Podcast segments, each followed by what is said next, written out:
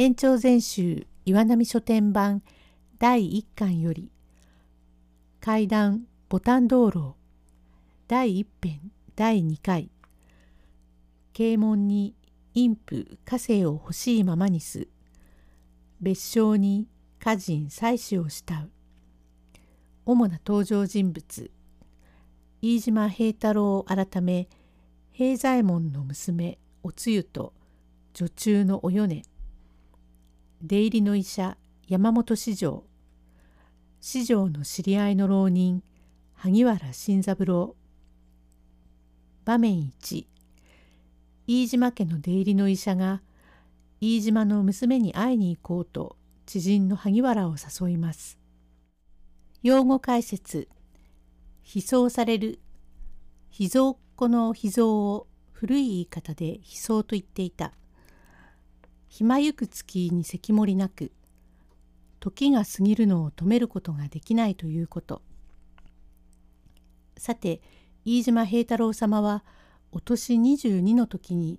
悪者を切り殺してちっとも同ぜぬ合議の胆力でございましたればお年を取るに従いますます知恵が進みましたがその後ご神父様には亡くなられ平太郎様にはご家督をご相続遊ばしご神父様のご名跡をお告げ遊ばし平左衛門と改名され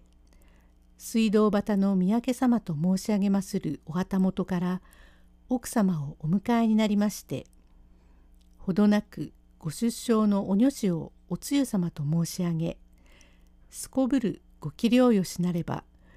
ご両親は棚底の玉留めで慈しみ後にお子供ができませず一粒種のことなればなおさらに悲壮されるうち暇ゆく月に関りなく今年は早女王様は16の春を迎えられお家もいよいよご繁盛でございましたがみつれば隠る世の習い奥様にはふとしたことがもととなりついに帰らぬ旅に赴かれましたところこの奥様のお付きの人にお国と申す女中がございまして器量人並みに優れことに立ち居取り回しに助裁なければ殿様にも一人寝の寝遊びしきとこからいつかこのお国にお手がつきお国はとうとうおめかけとなりすましましたが奥様のないうちのおめかけなればおはぶりもずんどよろしい。しかるにお嬢様はこの国を憎く思い互いにすれずれになり国国と呼びつけまするとお国はまたお嬢様に呼び捨てにされるを嫌に思いお嬢様のことを悪しきよう殿様にかれこれと告げ口をするので女王様と国との間になんとなく落ち着かずされば飯島様もこれを面倒なことに思いまして柳島編にある寮を買い女王様にお米と申す女中をつけてこの寮に別居させておきましたがそも飯島様の誤りにてこれよりお家の悪くなる初めでございます。さてその年も暮れあくれば女王様は17歳におなり遊ばしました。ここにかねて飯島様へお出入りのお医者に山本四条と申す者がございます。この人一体は法家ではありますれど実はお太鼓医者のおしゃべりで庶人助けのためにさじを手に取らないという人物でございますれば大概のお医者なれば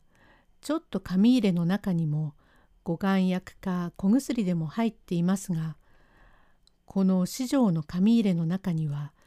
手品の種や百眼などが入れてあるくらいなものでございます。さてこの医者の近づきで根津の清水谷に電波や貸長屋を持ちその上がりで暮らしを立てている浪人の萩原新三郎と申しますものがありまして生まれつき美男で年は21歳なれどもまだ妻をもめとらず独り身で暮らすやもめに似ずごく内気でございますから外でもいたさず閉じこもりうつうつと初見のみしておりますところへある日四条が訪ねてまいり「今日は天気もよろしければ亀戸の画稜梅へ出かけその帰るさに僕の近づき飯島平左衛門の別荘へ立ち寄りましょう。いえさ君は一体内気でいらっしゃるから不女子にお心がけなさいませんが男子にとっては不女子ぐらい楽しみなものはないので今申した飯島の別荘には婦人ばかりでそれはそれはよほどべっぴんな嬢様に親切な忠義の女中とただ二人きりですから冗談でも申してきましょう。本当に嬢様のべっぴんを見るだけでも結構なくらいで梅もよろしいが動きもしない口も聞きません。されども夫人は口も聞くしさ動きもします。僕などはスケベイの太刀だからよほど女の方はよろしい。まあともかくも来たまえと誘い出しました。場面に飯島の別荘を訪ねたところ新三郎とおつゆはお互い一目惚れします。用語解説蹴られた連ればかりがモテて自分が相手にされない様。二人打ち連れ画稜梅へ参り帰路に飯島の別荘へ立ち寄り。四条ごめんくださいまことにおしばらくという声聞きつけおよね。どなた様？おやよくいらっしゃいました。これはおよねさんその後はついにない存外のご無沙汰をいたしました。女王様にはお変わりもなく、それはそれは頂上頂上牛込からここへお引き移りになりましてからは何分にも遠方ゆえ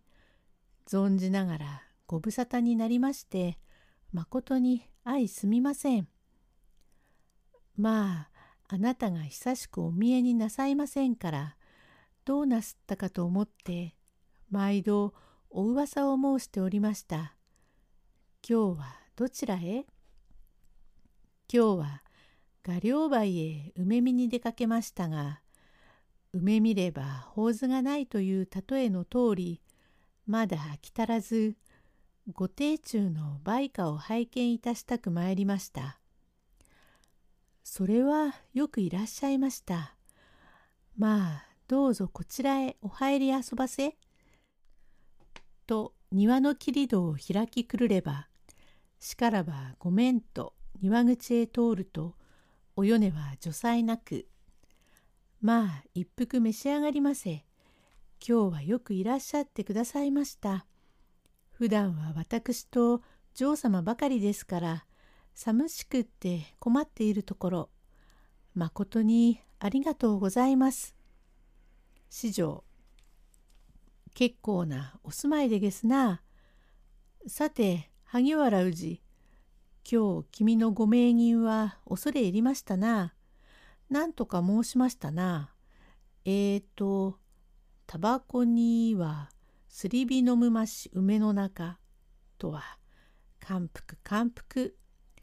僕などのような横着者は出るくもやはり横着で埋め褒めて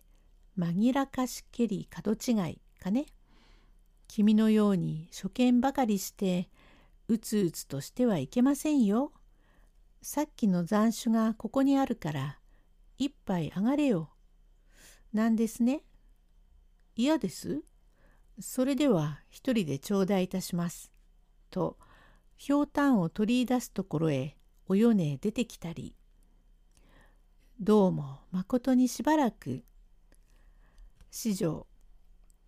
今日は嬢様に肺がんを得たく参りました。ここにいるは僕がごくの親友です。今日はお土産も何にも持参いたしません。ええありがとうございます。これは恐れ入ります。お菓子を。羊羹、結構。萩原くん、召し上がれよ。と、およねが茶へ湯を差しに行った後を見送り、ここのうちは女二人きりで、菓子などは方々からもらっても食いきれずに積み上げておくものだから、みんなカビをはやかして捨てるくらいのものですから、食ってやるのがかえって親切ですから召し上がれよ。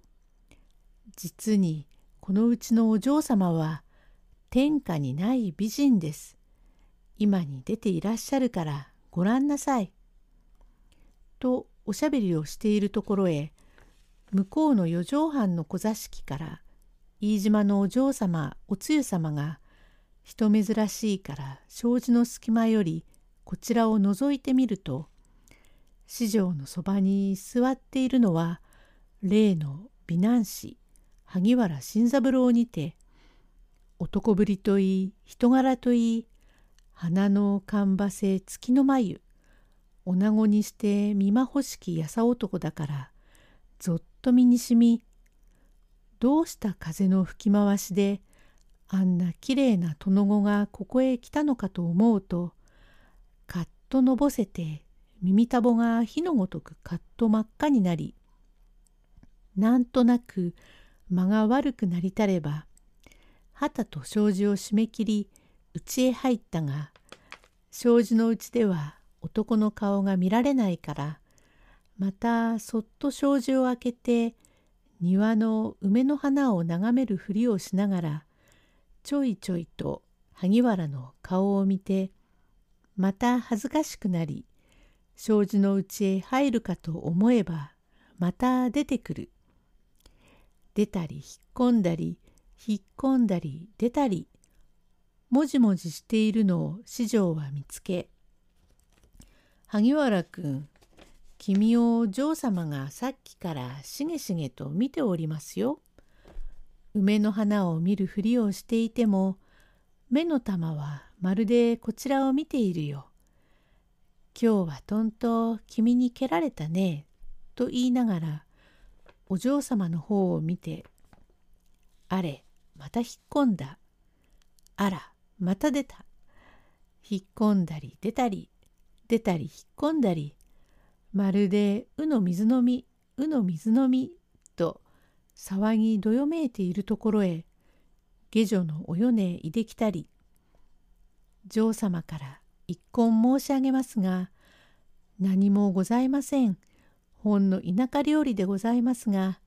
ごゆるりと召し上がり相変わらずあなたのお冗談を伺いたいとおっしゃいます。と酒魚をいだせば四条どうも恐れ入りましたな。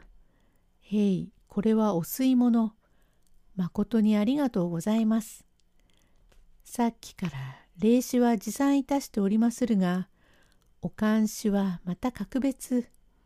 ありがとうございます。どうぞ嬢様にもいらっしゃるように。今日は梅じゃあない。実はお嬢様をいや何およね。ほほただいまさよう申し上げましたがお連れのお方はご存知がないものですから間が悪いとおっしゃいますからそれならおやめ遊ばせと申し上げたところがそれでも行ってみたいとおっしゃいます。四条いやこれは僕の真の近づきにて竹馬の友と申してもよろしいくらいなものでご遠慮には及びません。どうぞちょっと嬢様にお目にかかりたくって参りました。といえばおよねはやがて嬢様を伴い来たる。嬢様のおつゆ様は恥ずかしげにおよねの後ろに座って口の内にて「四条さんいらっしゃいまし」と言ったぎりでお米がこちらへ来ればこちらへ来たりあちらへ行けばあちらへ行き始終女中の後ろにばかりくっついている。存じながらご無沙汰に相なりましていつもご無事でこの人は僕の近づきにて萩原新三郎と申します独り者でございますがお近づきのためちょっとお杯を頂戴いたさせましょう。おやなんだかこれではご婚礼の杯のようでございます。と少しもだれまなく取り巻きますと嬢様は恥ずかしいがまた嬉しく萩原新三郎を横目にじろじろ見ないふりをしながら見ておりますと気があれば目も口ほどにものを言うという例えの通り新三郎もお嬢様の優姿に見惚れ魂も天外に飛ぶばかりです。そうこうするうちに夕景になり明かりがちらちらつく時刻となりましたけれども新三郎は一向に帰ろうとは言わないから四条大層に長座をいたしました。さあおいとまをいたしましょう。およね。なんですね四条さん。あなたはお連れ様もありますからまあよいじゃありませんか。お泊まりなさいな。新三郎。僕はよろしゅうございます。泊まってまいってもよろしゅうございます。四条。それじゃあ僕一人憎まれ者になるのだ。しかしまたかような時は憎まれるのがかえって親切になるかもしれない。今日はまずこれまでとしておさらばおさらば。新三郎ちょっと便所を拝借いたしとうございます。さあこちらへいらっしゃいませ。と先に立って案内をいたし廊下伝いに参りここが嬢様のお部屋でございますからまあお入り遊ばして一服召し上がっていらっしゃいまし。新三郎はありがとうございますと言いながら、洋場へ入りました。およね、お嬢様へ、あのお方が出ていらっしゃったらば、お冷やをかけておあげ遊ばせ。お手ぬぐいはここにございます。と、と、新しい手ぬぐいを嬢様に渡し置き、およねはこちらへ帰りながら、お嬢様がああいうお方に水をかけてあげたならばさぞおうれしかろう。あのお方はよっぽど御意にかなった様子と独り言を言いながら元の座敷へ参りましたが忠義も胴を外すとかえって不中に落ちてお米は決して主人にみだらなことをさせるつもりではないがいつも嬢様は別にお楽しみもなく塞いでばかりいらっしゃるからこういう冗談でもしたら少しはお気晴らしになるだろうと思い主人のためを思ってしたのでさて萩原は便所から出てまいりますと嬢様は恥ずかしいのがいっぱいでただぼんやりとしてお冷やをかけましょうとも何とも言わず湯桶を両手に支えているを新三郎は見て取り「これは恐れ入ります。はばかり様」と両手を差し伸べればお嬢様は恥ずかしいのがいっぱいなれば目もくらみ見当違いのところへ水をかけておりますから新三郎の手もあちらこちらと追いかけてようよう手を洗い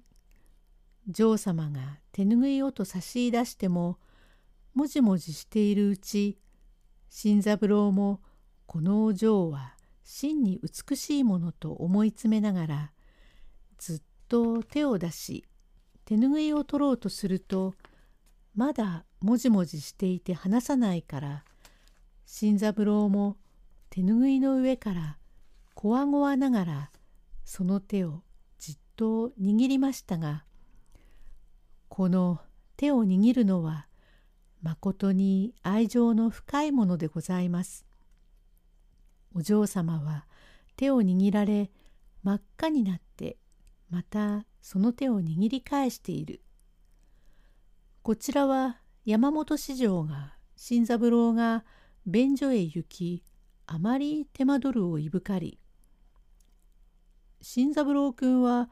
どこへ行かれました？さあ帰りましょう」とせき立てればお米はごまかし「あなたなんですね。おやあなたのおつむりはピカピカ光ってまいりましたよ。何さ？それは明かりで見るから光るのですわね。萩原氏？萩原氏？と呼び立てれば、